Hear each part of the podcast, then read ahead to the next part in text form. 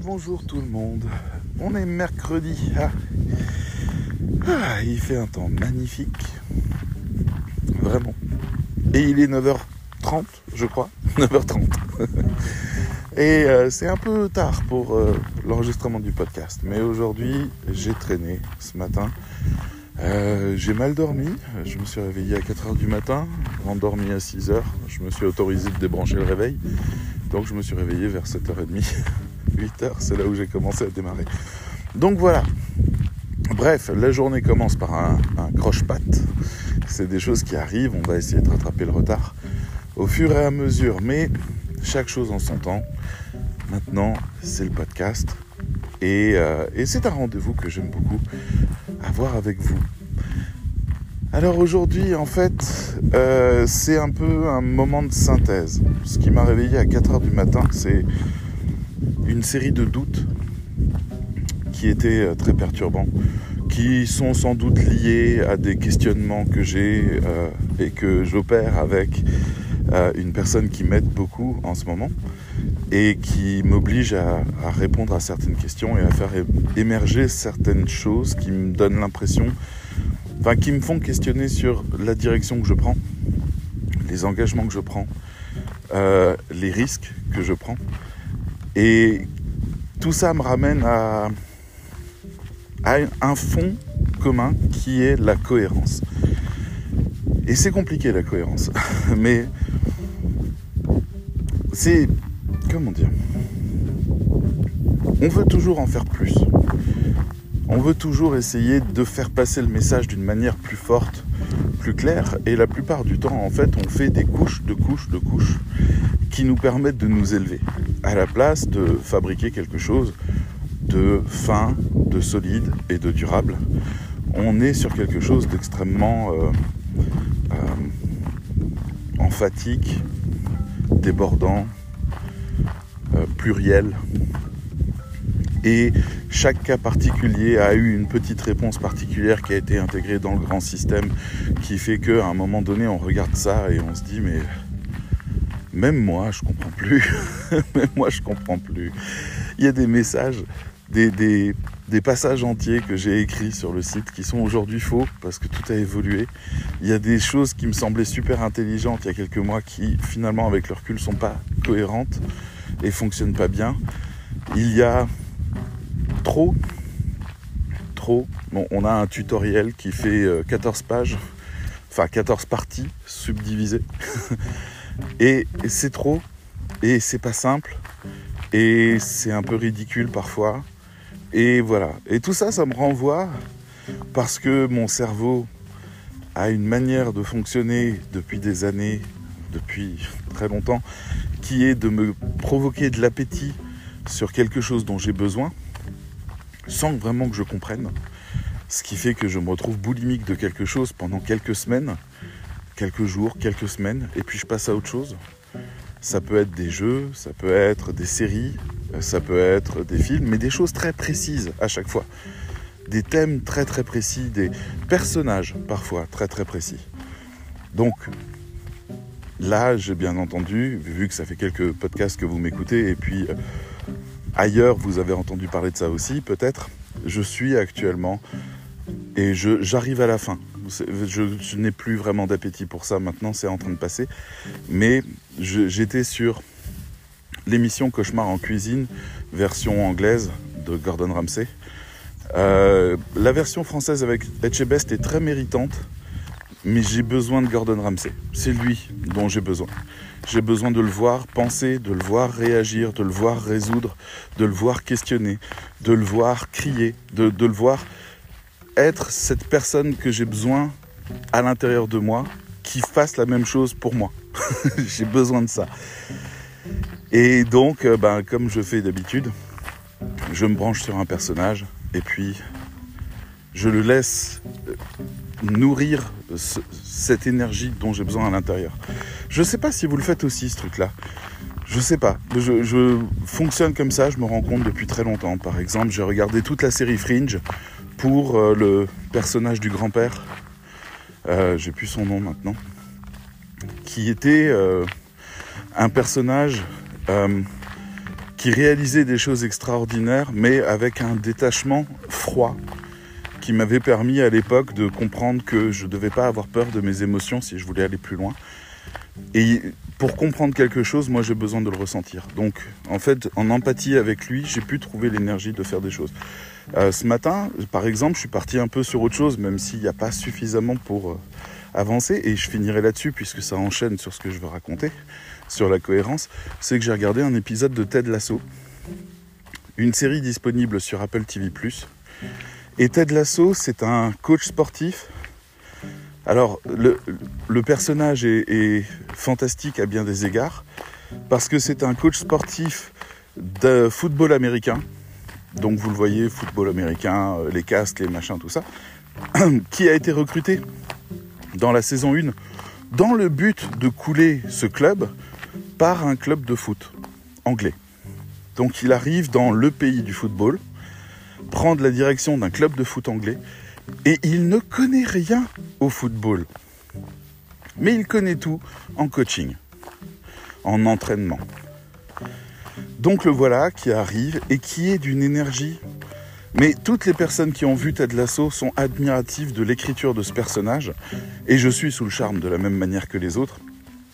Il est d'une énergie positive, magique. C'est ça flirte avec la débilité.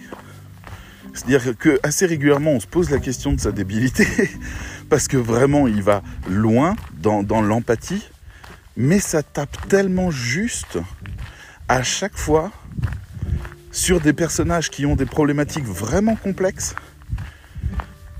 qu'il les amène à devenir tous meilleurs. Il est ce coach qu'on rêverait tous d'avoir il est absolument merveilleux de dire, enfin quand il explique, euh, je sais pas, par exemple, à un joueur euh, qu'il doit visualiser.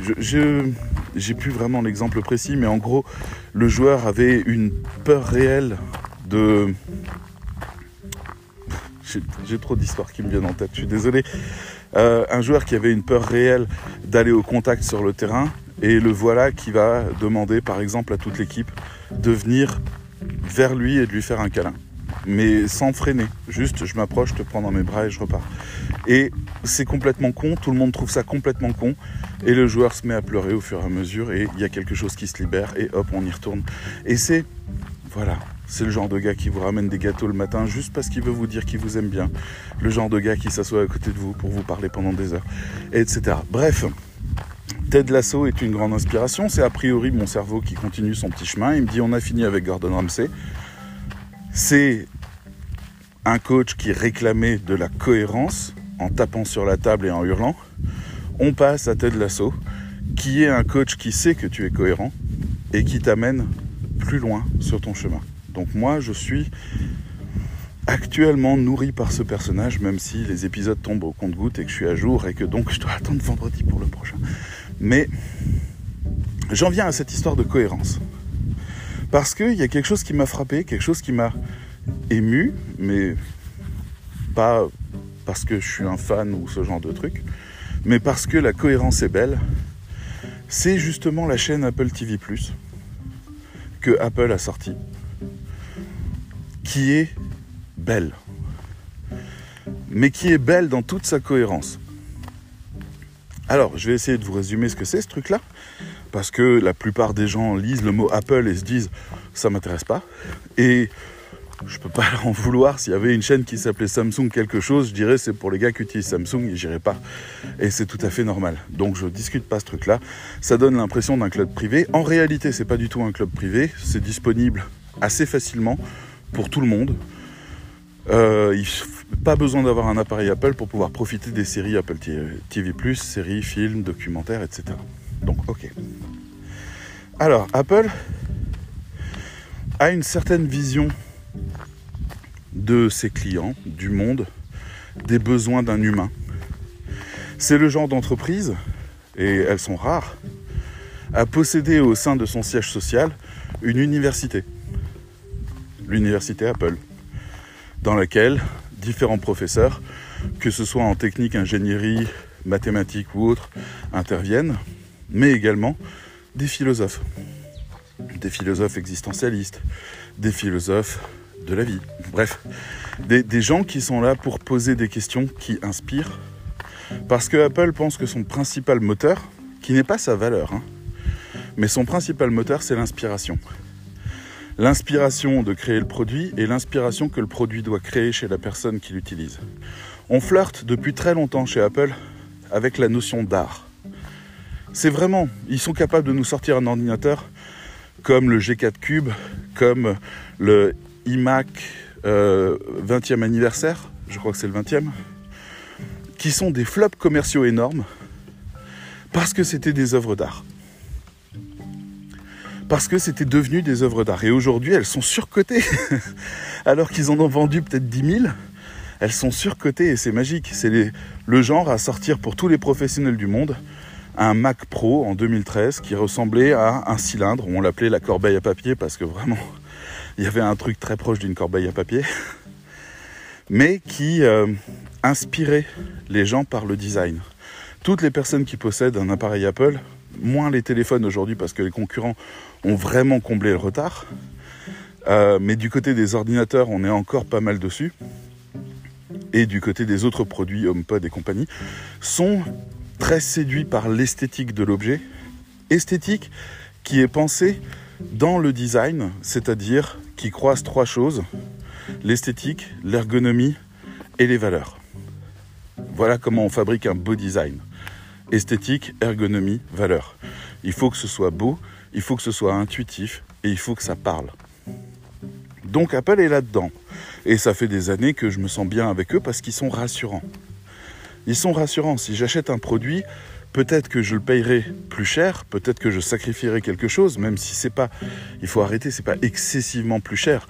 On parle pas d'une voiture qui vaut 30 000 euros par rapport à une voiture qui en vaut 15. On parle d'une différence de 200 ou 300 euros avec les autres produits concurrents. On n'est pas sur un énorme sacrifice. C'est ce qu'on appelle le luxe accessible.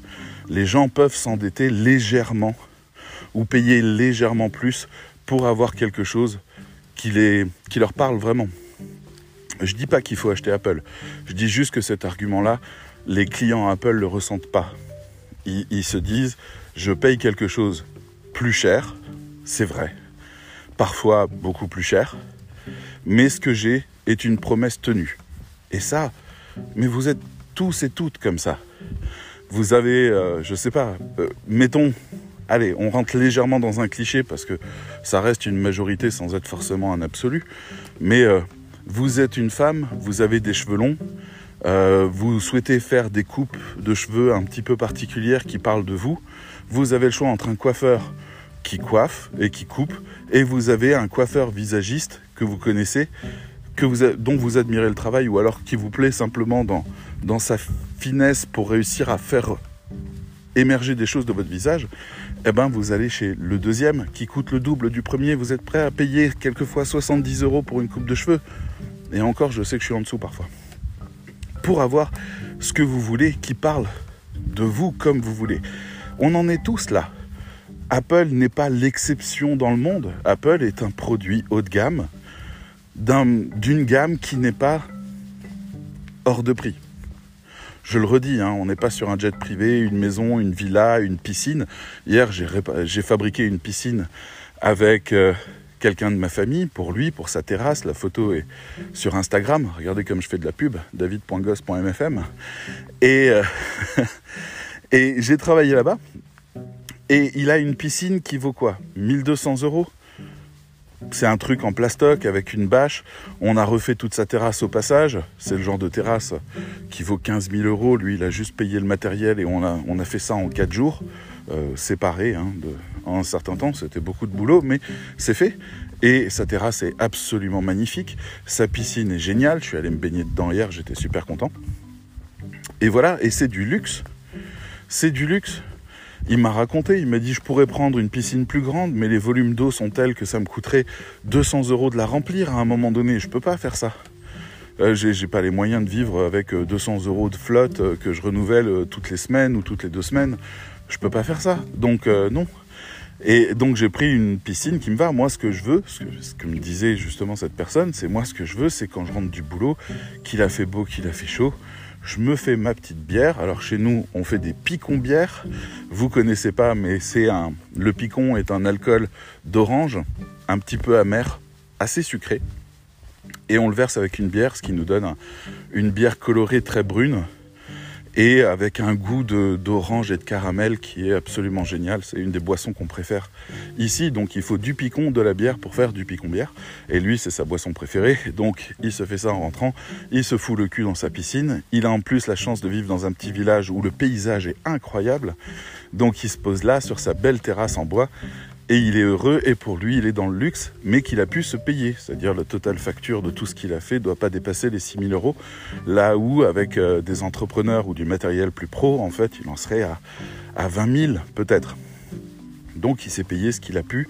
Il a mis la main à la pâte il a fait tout le travail avec ses amis dont moi et il a aujourd'hui ce qu'il veut. Donc Apple n'est pas inaccessible. Par rapport à une piscine il est moins cher la plupart du temps.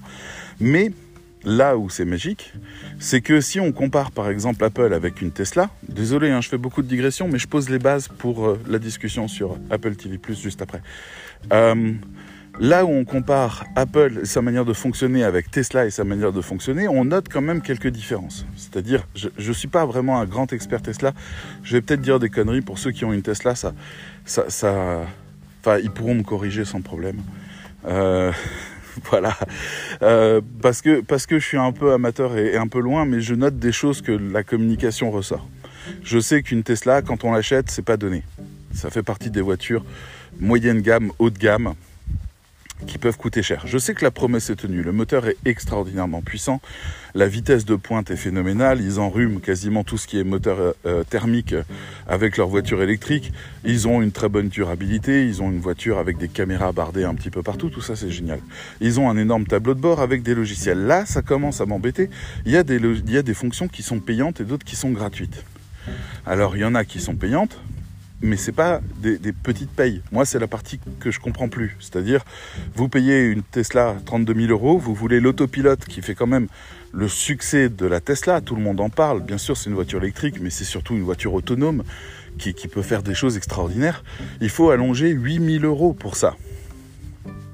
Maintenant, Tesla est allé un petit peu plus loin et a dit Oh, on voit bien que vous n'avez pas 8000 euros à mettre sur la table. On a décidé de vous faire un abonnement de 200 euros par mois pour pouvoir avoir la fonction autopilote, vous pourrez payer par carte bleue 200 euros par mois. Ok. Après quoi, ils ont rajouté une autre fonction, je ne sais plus laquelle, une mise à jour payante qui rajoute des fonctions. Je ne sais plus laquelle c'était. Euh, mais il y en a qui rajoutent un nouveau mode de conduite, il y en a qui rajoutent. Enfin bref, c'est à la carte. Mais à la carte, en fait, une fois qu'on a acheté la voiture qui était promise, on en a presque pour le double de la bagnole.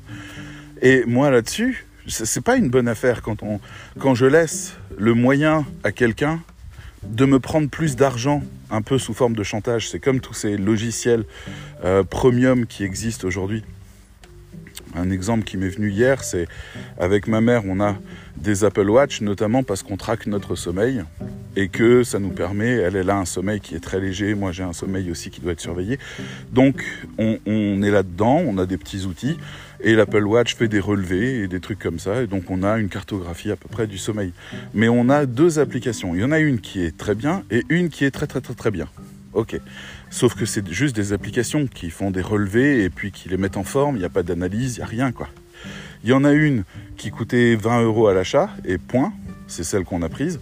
Et l'autre, c'est 40 euros l'année. Pourquoi est-ce que je dois m'abonner à un service qui ne m'offre rien de plus que des relevés, les mêmes, qui les interprètent d'une manière un peu plus graphique, mais c'est les mêmes relevés pourquoi est-ce qu'il doit y avoir un abonnement? Pourquoi je dois être pris comme ça en, chantage là-dessus? C'est, je, mets une paille dans mon compte et puis les gens se servent. Est-ce qu'à un moment donné, je peux posséder quelque chose? Les VPN, c'est pareil. Tout le monde vous propose des VPN par abonnement. Moi, j'en ai acheté un euh, qui m'a coûté 20 euros et qui est à vie. J'ai un VPN à vie. C'est pas forcément le meilleur, mais il marche très très bien. Quand j'en ai besoin, il fonctionne. Et c'est à vie. Et c'est plus simple. Donc là-dedans, en fait, vous allez pouvoir me dire, oui, mais Apple a plein de services payants aussi. Oui, c'est vrai, dont Apple TV ⁇ dont euh, Apple Music, dont aussi dernièrement Apple Fitness, qui en fait sont des vidéos de coaching reliées à la montre euh, qu'on passe sur la télé et puis qui vont noter toute une série de sports et tout un truc avec un peu d'interactivité et les gens qui ont ça trouvent que c'est bien, mais c'est réservé aux États-Unis, dont Apple News, qui permet avec un abonnement d'avoir une sélection d'articles qui a été faite par une comment dire, une espèce de conseil éditorial qui sélectionne les meilleurs articles les plus riches, les plus intéressants, etc., etc., pour pouvoir avoir quelque chose qui nous est un peu plus, euh, enfin, qui nous prend moins de temps, etc. Et puis on a aussi, euh, bon, on peut acheter des livres. Il y, a plein de choses, bien sûr, qu'on peut faire. En termes d'abonnement, on a aussi iCloud, le disque dur à distance qu'on peut payer. Bref, toutes ces choses-là, en effet, c'est des pailles dans le réservoir, mais les promesses, en fait, ne faisaient pas partie du pack de base. C'est des extensions de promesses. Ça me dérange pas. C'est pas comme quand Tesla me vend une voiture autopilotée et toute la presse en parle et que je me rends compte qu'après il faut que je paye un abonnement de 200 euros pour l'avoir. C'est pas cette frustration-là. C'est euh, Apple, tout ce qu'ils promettent, en fait, jamais vous voyez quasiment de pub pour euh, iCloud ou pour euh, les services payants. Enfin, à part les services qui vous donnent vraiment quelque chose, du genre la télévision, là c'est normal, quelque part, puisqu'il y a de la production, il y a de la consommation, il y a un catalogue, c'est quelque part normal que vous le payez. Mais, euh, mais pour avoir juste une extension de service qui aurait dû être comprise dans le pack, on n'a pas de pub là-dessus parce que Apple veut pas que ça soit dans sa promesse. La promesse, elle doit être paye une fois et voilà tout ce que tu auras et c'est déjà très très bien. Je dis pas qu'ils sont parfaits. Est-ce qu'il y a vraiment besoin que je reprécise ma position en disant qu'on ne devient pas une multinationale parmi les mieux cotés du 440 sans être un petit peu enculeur sur les côtés et sans être un petit peu arnaqueur et économiseur et ce genre de trucs et optimiseur fiscal? On peut y aller. Hein. C'est reste une grande entreprise. Je suis pas naïf. C'est pas le Père Noël. Mais ce qui m'intéresse, c'est la cohérence. La cohérence de la communication qui, chez Apple, depuis très très longtemps, et notamment depuis l'ère Steve Jobs, la seconde ère Steve Jobs, la première c'est un peu con, c'est lui qui a créé la boîte. Mais la seconde ère Steve Jobs à partir de 97 a travaillé énormément sur sa cohérence. Et ça renvoie à Gordon Ramsay qui engueule les gens en disant mais bordel t'es un restaurant grec et tu sers des sushis t'es un pauvre connard. Et, il a raison de la même manière. Là on est sur euh, bordel t'as dit que t'étais grec fais du grec et Apple, c'est, euh, t'avais dit que ce serait un très bon ordinateur, fais un très bon ordinateur, fais le meilleur ordinateur du monde parce que, comme disait Steve Jobs, si on fait pas les meilleures choses du monde, nos clients s'en vont parce que s'ils sont là, c'est parce qu'on a fait cette promesse. Et c'est pas une petite promesse, c'est vraiment important pour eux. Et c'est pour ça qu'ils réunissent tous les cerveaux du monde et toutes les personnes qui sont vraiment capables d'avancer là-dessus, qui rachètent des boîtes avec des brevets ou des super idées, etc. Mais voilà, je me souviens du choc quand Apple TV Plus est arrivé parce qu'il y avait plein de rumeurs comme quoi ça allait arriver. Alors Apple et les rumeurs, c'est toute une histoire. Apple veut absolument surprendre le client.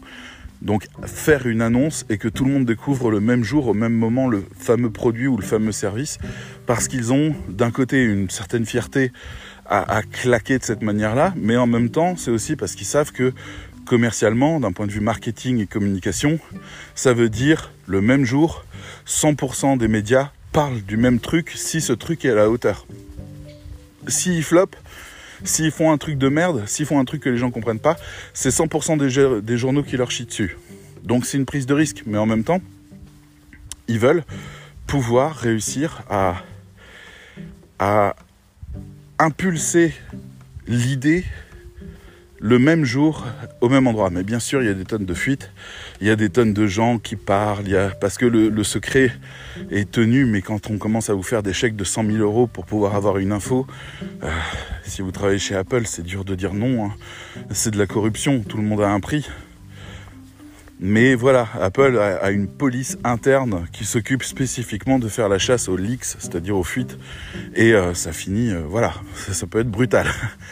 Donc, Enfin, brutal, ils vont pas casser des jambes, hein. mais ça finit au tribunal et c'est sans pitié parce qu'ils doivent montrer l'exemple pour protéger leur business model qui repose sur la surprise. Donc, on avait des échos que Apple était en préparation d'une télévision, d'une chaîne ou d'un truc comme ça. Et pour tout le monde, c'était clair que vu que Apple a iTunes, qui donc depuis l'ère Steve Jobs 99, euh, je sais plus comment il s'appelait le logiciel qu'ils ont racheté pour faire iTunes, qui était déjà une usine à gaz à l'époque et qui est devenu le lecteur média, puis après est devenu le catalogue média.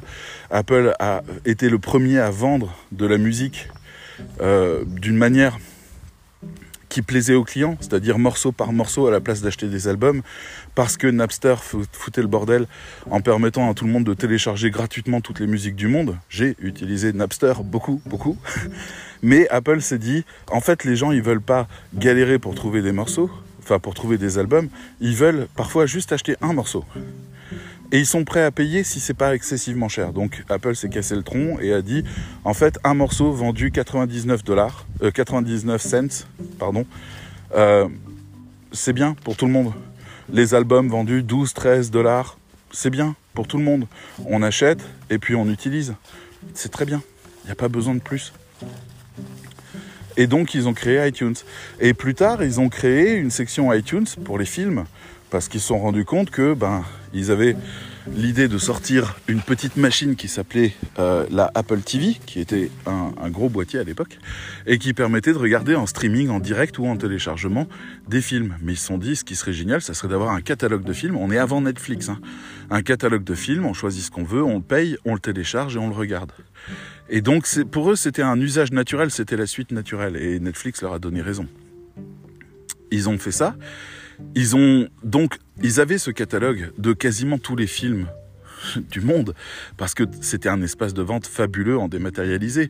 Donc ils avaient cet énorme catalogue. Ils venaient de nous sortir Apple Music un an auparavant, après avoir racheté Beats, qui était euh, assez, assez étonnant. Donc il fallait vraiment être visionnaire, parce que pour moi, Beats, c'était Dr. Dre, euh, des casques avec des gros boom boom et des trucs comme ça. Mais non, en fait, ils voulaient la technologie de la plateforme de streaming musical de Beats, et puis ils voulaient également récupérer le marché des casques parce qu'ils se voyaient bien plus tard développer tout un écosystème autour de la musique. Ils avaient très envie de ça. Et puis ils n'avaient pas l'expertise, mais voilà. Donc ils sont allés là-dessus, ils avaient déjà créé leur petit machin qu'on met dans l'oreille. Euh, ils trouvaient ça cool, mais ils voulaient aller beaucoup plus loin technologiquement, faire des recherches. Il y avait tous les profils dans Beats, ils ont racheté Beats, ça coûtait 8 milliards, c'était un investissement de malade. Mais juste après, ils nous ont sorti Apple Music. Apple Music, c'est tout le catalogue quasiment de iTunes, musique, donc tous les achats possibles, mais dans une version forfait illimité. Donc, ah, j'ai des avions de chasse qui vont vers l'Allemagne. J'espère que c'est pas pour. Euh, enfin, j'espère que c'est pour dire bonjour. Donc, on a ça. Et on a donc Apple qui dit ah, on arrive avec Apple TV, ou en tout cas on le pressent, et tout le monde se dit ça va être cool, ça va être tout le catalogue des films qui va être disponible moyennant un abonnement. C'est normal, on est dans la lignée. Et les voilà qui viennent et qui disent non, non, non, non, non, non, non, non, non, non, on touche pas aux films. Les films, vous pouvez toujours les acheter chez nous ou les regarder gratuitement chez la concurrence, enfin gratuitement avec un forfait. Nous, on va faire Apple Originals. Et là, moi j'étais un peu choqué par ça, en me disant mais c'est quoi la cohérence Je veux dire, vous, avez, vous, êtes là au service de, de vos clients, et puis vous proposez pas tout le catalogue, vous proposez des trucs que vous fabriquez vous-même? Mais qu'est-ce qu'on en a à faire? Et donc en fait, ils sont arrivés, ils ont dit écoutez, nous le raisonnement est simple. Hein. si vous voulez des catalogues euh, disponibles, téléchargement, tout ça, allez voir la concurrence parce que le seul moyen de réussir à faire tourner ce modèle économique, c'est d'avoir 10% de bons films et 90% de merde dans le catalogue. Nous, c'est pas notre kiff, on veut pas ça. Ça, c'est pas Apple. Alors oui, c'est vrai. Mais en même temps, pourquoi t'ouvres pas tout? Parce que les droits, ça serait impossible et vous devriez payer 200 euros par mois pour avoir accès à tout le catalogue en illimité. C'est pas possible. Ok, d'accord donc finalement, comme ils voulaient quand même venir et qu'ils avaient la sensation qu'ils pouvaient proposer quelque chose d'inspirant, de différent, quelque chose d'identitaire, quelque chose qui participe à la conversation quelque part de toutes les œuvres qui existent, eh ben ils se sont dit on va créer nos propres films et nos propres séries.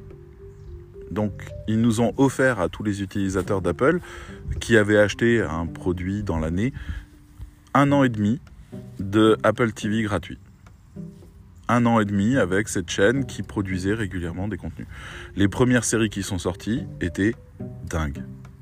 C'est vraiment, hein, je veux dire, elles ont gagné des prix, il y avait des trucs, c'était vraiment, on n'avait jamais vu ça. C'était des séries qui abordaient des propos très forts, euh, que ce soit Dickinson qui parlait de Emily Dickinson, une poétesse du 18e siècle ou 19e, je sais plus, et euh, qui en faisait une espèce de, de conte rock moderne, tout en étant dans le 19e siècle et la problématique féminine et qui tapait à fond dessus avec une gamine qui était géniale.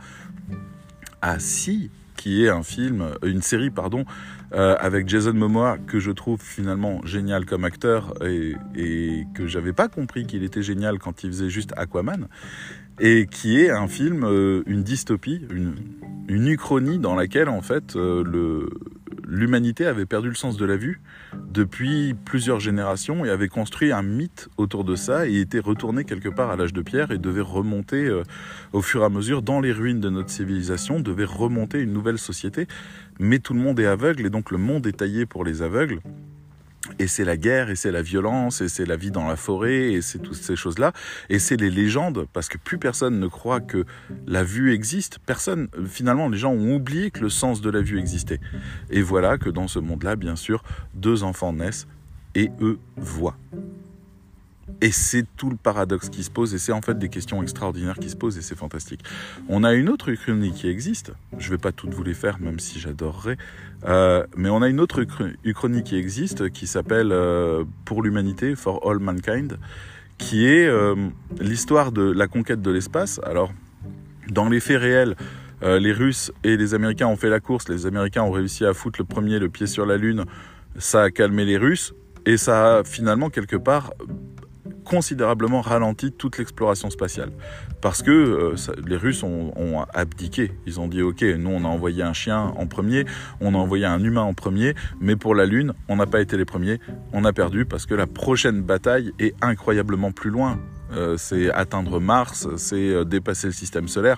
Je veux dire, les, les étapes sont... La Lune, c'était le, le, combat qui pouvait être atteint. Et là, eh ben, c'est les Russes qui ont gagné dans cette série. Ce qui a excité encore plus les Américains qui ont commencé à poser des nouveaux challenges en disant et alors euh, le premier qui installe une base et alors le premier qui arrive à développer telle chose, telle, etc. Et donc on est sur une saison égale 10 ans. On démarre dans les années 60. Première saison, années 60, deuxième saison 70, troisième saison 80, et on va continuer comme ça en, en imaginant ce que ça aurait pu être, et c'est fabuleux, la réalisation est dingue, etc. etc. Je vais pas plus. Je ne vais pas plus loin. Venons maintenant à l'essentiel de tout ça. Je pourrais continuer parce qu'il y a des films aussi qui sont sortis, qui sont extraordinaires, qui portent sur euh, des Noirs américains qui ont fait des grandes choses, des histoires vraies, des, euh, la culture LGBT qui est représentée. Mais à chaque fois, c'est à chaque fois c'est des trucs que toute la famille peut regarder et qui en même temps ont des propos étonnants et en même temps euh, normalisent beaucoup les choses qui auraient pu être considérées comme des épreuves de différence. Donc on a quelque chose qui est bon pour euh, l'intégration, bon pour euh, la vie ensemble. C'est beaucoup de bonnes choses, même si des fois c'est très très noir et très très sombre. Hein. Il y a des épisodes de séries qui sont glauques et des trucs comme ça. Mais voilà. On a aussi, euh, je pense à ça pour les enfants, on a les Helpsters et on a Snoopy. Les Helpsters, c'est de la famille des Muppet Show et ça a été spécialement conçu pour Apple euh, TV et pour Apple, c'est des petites créatures qui règlent les problèmes des autres et c'est vachement chouette parce qu'ils ont leur bureau, ils ont leur truc. J'ai repris cette idée pour la MFM euh, pour le coin où on s'entraide. On est les Helpsters. Je les, trouve trop mignons. Il suffit de voir un épisode pour tomber amoureux. Et voilà, et on a aussi Snoopy, on a aussi Central Park, enfin on a plein de trucs comme ça pour euh, les gamins, on a un peu pour tout le monde. Mais bref, ils développent un petit catalogue, c'est le leur, il est à eux, et puis ils essayent d'y insuffler les choses qui leur parlent, et en même temps ils prennent pas les gens pour des cons, ils font pas des trucs de nonnes, euh, c'est pas des trucs bêtes et méchants quoi. On est, on est sur un pur produit Apple. Et c'est cette cohérence-là que les gens aiment. Ce qui m'a choqué, c'est le fait que Apple a décidé de prendre ce chemin qui était un chemin qui voulait dire des milliards d'investissements dans les contenus avec un succès très mitigé parce que les clients enfin doivent payer et c'est pas grand chose 5 euros par mois pour accéder au catalogue. Mais en même temps il faut balancer de la nouveauté il faut balancer de l'information il faut essayer d'être actif il faut donner envie il faut gagner des prix. Ils ont pris le chemin le plus dur et le plus long pour proposer quelque chose d'original, pour pas nous amener un petit catalogue de merde. Là maintenant on parle du fait qu'ils vont peut-être acheter des, des, grands studios, genre la Paramount ou je sais pas quoi, et qui vont récupérer les catalogues et les licences et qui vont développer des choses intelligentes qui correspondent à leurs valeurs dans les licences qui existent. Ça peut être, voilà. Je ne sais pas où ils vont. Eux, ils se sont dit, dans 10 ans, on sera là. Et je ne sais pas ce que c'est ça. Et ce qui me choque, c'est que je connais très très bien leurs valeurs. Mais je ne suis pas foutu de savoir ce qu'ils ont en tête. Parce que leurs valeurs, c'est l'innovation et l'inspiration dans leur manière de concevoir leurs produits et leurs techniques. Et, et personne n'arrive à savoir sur quoi ils travaillent et qu'est-ce qu'ils veulent changer. Parce qu'à chaque fois, ils nous disent, on a regardé le marché, on a vu que c'était bien, mais qu'il manquait quelque chose d'essentiel, on a fait cette chose. C'est comme ça qu'ils nous présentent tous leurs produits et tous leurs services. Allez essayer de deviner ce qui manque. franchement, c'est pas facile. Bref, où je vais en venir avec tout ça Bien sûr, j'adore parler d'Apple parce que c'est un livre ouvert, c'est une leçon d'entrepreneuriat, d'industrialisation, de relations clients, d'écoute marketing, de respect, de communication. C'est un, c'est un exemple d'une entreprise qui applique les règles à la Gordon Ramsay à la dure et qui arrive, grâce à ces règles-là, à amener les choses, que la cuisine soit toujours fraîche, disait Gordon, que les, les plats soient toujours propres, que l'ambiance soit toujours bonne, que la salle soit toujours agréable, que le client se sente toujours bien accueilli. La recette est simple. Quelque part, en fait, la recette est simple, sauf qu'elle est infiniment dure. Parce que moi, dans ma vie, avec la MFM, je me retrouve à poser toutes ces questions-là. Est-ce que ma recette est simple? Est-ce que ma cuisine est fraîche? Est-ce que les, gens sont bien accueillis? Est-ce que je communique correctement sur ce que je promets? Et en fait, il y a des zones rouges partout sur lesquelles je dois travailler, ce qui est angoissant, parce qu'on se dit, ah, mais en fait, euh, ça pourrait être tellement mieux si j'accordais toutes ces choses-là. Et c'est cette question-là que vous devez vous poser aussi, vous, dans votre entreprise, aussi petite qu'elle soit. Si vous êtes une seule personne, vous êtes une entreprise unipersonnelle, mais vous êtes une entreprise. Ou plus particulièrement, vous avez une entreprise dans laquelle vous vous habillez, ou dans laquelle vous rentrez tous les matins quand vous devenez le professionnel que vous êtes. Et c'est la même question, est-ce que vous êtes cohérent? Est-ce que vous êtes cohérent? Est-ce que vos textes sont toujours de bonne qualité? Est-ce que vos, vos, factures sont envoyées à temps? Est-ce que vous avez un bon suivi avec le client? Est-ce que vous communiquez bien avec lui? Est-ce que vous lui apportez ce dont il a besoin? Est-ce que vous prenez bien toutes les informations dont vous avez besoin? Etc. Qui fait que votre produit est toujours à la Gordon Ramsay, toujours frais, toujours accueillant, toujours euh, bien décoré, toujours agréable. Est-ce que vous avez vraiment pensé à toute l'expérience client? Le maître mot d'Apple depuis le début de son existence, c'est l'expérience client. Alors ça peut se mettre en lien avec le fait que Steve Jobs était bouddhiste et que Steve Jobs était très pratiquant. Je veux dire, c'était un frugivore qui vivait dans des conditions d'ascète. Euh, je suis pas sûr que dans un siècle, il n'y ait pas quelqu'un pour lancer une religion sur Steve Jobs parce que c'était vraiment un exemple de cohérence par rapport à son histoire, par rapport à sa vie, par rapport à ses innovations, par rapport au chemin que sa boîte a prise. Je suis pas sûr qu'il n'y ait pas un crétin pour essayer d'en faire un gourou plus tard. Ce que je sais, c'est qu'au moment de sa mort, en 2011, il y a eu tous les Apple Store du monde qui ont été fleuris par des clients avec énormément d'émotions et moi-même j'en ai pleuré pendant une semaine vous pourriez peut-être me juger là-dessus, mais vous comprenez pas l'inspiration que c'était d'avoir quelqu'un comme lui. C'est-à-dire que tous les jours, on avait des nouvelles de lui et tous les jours, ces nouvelles étaient inspirantes. Tous les jours, on avait quelqu'un qui avait réussi et qui nous parlait d'une manière qui n'était pas conne, qui n'était pas là pour nous motiver, qui était sa pensée, son fond, et qui n'a jamais été fait non plus pour attirer une espèce de, de, fanatisation autour de lui. Ça n'a jamais été une volonté, il détestait ça, il supportait pas. Mais par contre, il y avait des interviews, on lui posait des questions et les réponses qu'il faisait étaient incroyablement inspirantes. Mais ça venait du design, ça venait de l'industrialisation, ça venait de tout ça. Ce gars-là a appliqué les règles de Gordon Ramsay. Les séries qui marchent, les films qui marchent appliquent les mêmes règles. Tout le monde applique les mêmes règles. C'est les règles de la cohérence c'est juste les règles de la cohérence. Moi, j'appelle ça la fiabilité parce que je sous-traite. Et donc, le rapport que j'ai avec la personne, c'est un rapport de, fiabilité. Mais quand vous êtes seul, ça s'appelle la cohérence.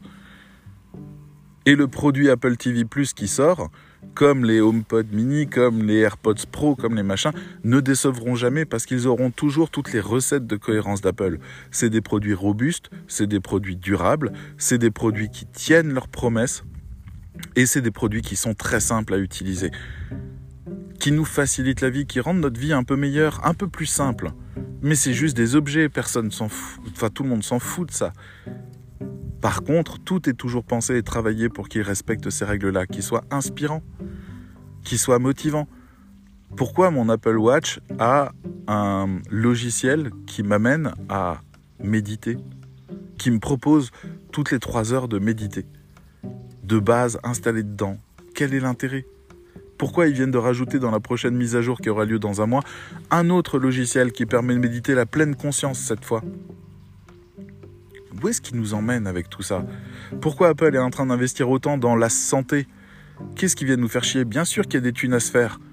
Bien sûr, il y a toujours cette dimension-là, et elle est toujours là, et il faut jamais l'enlever, même pour vous. Arrêtez de jouer les poètes, vous voulez de la tunasse. Tout le monde veut de la tunasse. Mais on ne veut pas avoir honte quand on paye. Et Apple n'a pas honte quand ils vendent. Et les gens sont prêts à payer parce que c'est génial. Enfin, c'est génial, pardon. C'est parce que le produit répond complètement à la promesse et que ça nous amène une vraie plus-value dans notre vie. Généralement, quand on vit ça, on dit c'est génial. Même quand c'est une glace Eigendas, on dit c'est génial. Donc, voilà. J'ai été court-circuité par une dernière pensée que j'ai trouvé vachement intéressante. Vous savez, il y a les Airbnb, vous les connaissez, c'est des gens qui louent leur appartement. Voilà, ou qui louent une pièce, une chambre, une maison. Voilà, ils louent un truc sur Airbnb. Mais est-ce que vous savez qu'on peut louer aujourd'hui des piscines de particuliers?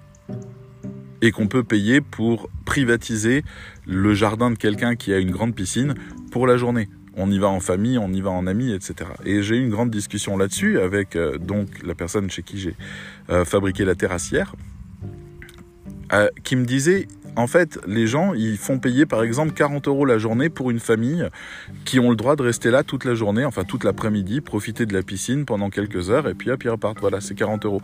Ça rentabilise l'usage de la piscine, ça fait faire une petite plus-value, tout le monde est content. Mais à Paris, il y a une personne qui a une piscine qui est vraiment beaucoup plus belle que les autres, avec un terrain beaucoup plus beau que les autres, et elle, c'est 40 euros par personne pour deux heures. 40 euros par personne pour deux heures. Les gens, ils viennent passer la soirée à 5, il y en a pour 200 euros. Et ça, ça, ça choque ce mec. Ça choque ma mère aussi, avec qui on en parle. Ça choque. Et moi, je leur dis, je suis pas d'accord, ça choque pas. Ça choque pas. Si moi je voudrais passer du temps dans un endroit privé absolument magnifique, un endroit privilégié, un endroit où je n'aurais normalement dans ma vie jamais accès et qui m'offre un plaisir fondamental, quelque chose d'extraordinaire, 40 euros, c'est tout à fait acceptable. C'est tout à fait acceptable. Disneyland, c'est quoi? C'est 100 euros pour la journée? Mais vous avez vu les attractions qu'il y a, il y en a qui valent plusieurs millions. Bien sûr que c'est fabuleux. Et c'est cette chance de pouvoir profiter de ça. Donc non, cette femme qui loue ça, le loue au tarif qu'il faut, puisqu'elle a un carnet de commandes qui est plein maintenant pour, euh, pour le reste de l'année, quasiment. Enfin bon, tant, tant qu'on peut se baigner, je pense. Mais, euh, mais voilà, et elle a raison. Ça lui permet de tout payer, ça lui permet de gagner beaucoup d'argent, et le lieu où elle est, comme la piscine qu'elle a, on coûtait plus cher. Mais voilà. Quelle est la différence entre la piscine où vous payez 40 balles pour une famille euh, qui privatise euh, pour, euh, un après-midi et 40 balles par personne pour deux heures? C'est la même question que vous avez avec Apple. C'est pas qu'il y a des bourgeois et qu'il y a des pauvres, c'est qu'il y a des promesses dans les deux cas. Et qu'il y a une promesse qui vaut plus cher que l'autre parce qu'elle est tenue. D'où le fait que Tesla arrive à vendre ses voitures avec son autopilote, en plus, 8000 balles en plus dans le compte, parce qu'il y a des gens qui veulent acheter cette promesse. Apple, c'est pareil. Mais c'est beaucoup plus accessible que vous imaginez, avec beaucoup plus de choses offertes que vous imaginez. Euh, et, la philosophie est un peu différente parce que Apple, c'est vraiment, ils veulent que chaque client devienne un ambassadeur, c'est ça leur but. Ils veulent pas juste vendre un appareil, ils veulent que cette personne convertisse plusieurs autres personnes à acheter l'appareil.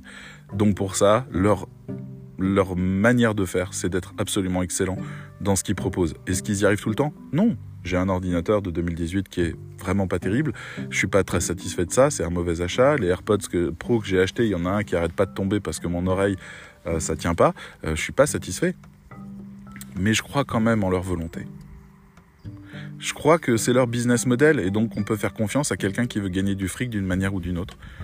Mais encore une fois, tout ce que je vous ai raconté, ça rejoint la cohérence. Juste la cohérence. Et vous pouvez gagner en cohérence.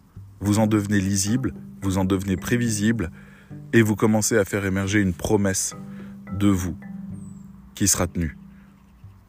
une rédactrice qui me dit je te livre 10 textes la semaine prochaine le mercredi et j'ai les 10 textes la semaine prochaine le mercredi et ils sont tous très bien, je la garde, la promesse est tenue. Le fait qu'elle passe du temps à se documenter, à me questionner, etc., ça fait partie de la promesse pour bien faire son travail. Toutes ces choses ont de la valeur. Donc, avant d'étudier tous les tips, posez-vous la question de quel professionnel vous voulez être et à quel point votre promesse a de la valeur et comment vous allez faire pour tenir votre promesse. Allez, je vous laisse. J'avais dans l'espoir de faire 30 minutes dessus, ça en fait déjà 45. Je vous dis à très bientôt. Bye bye.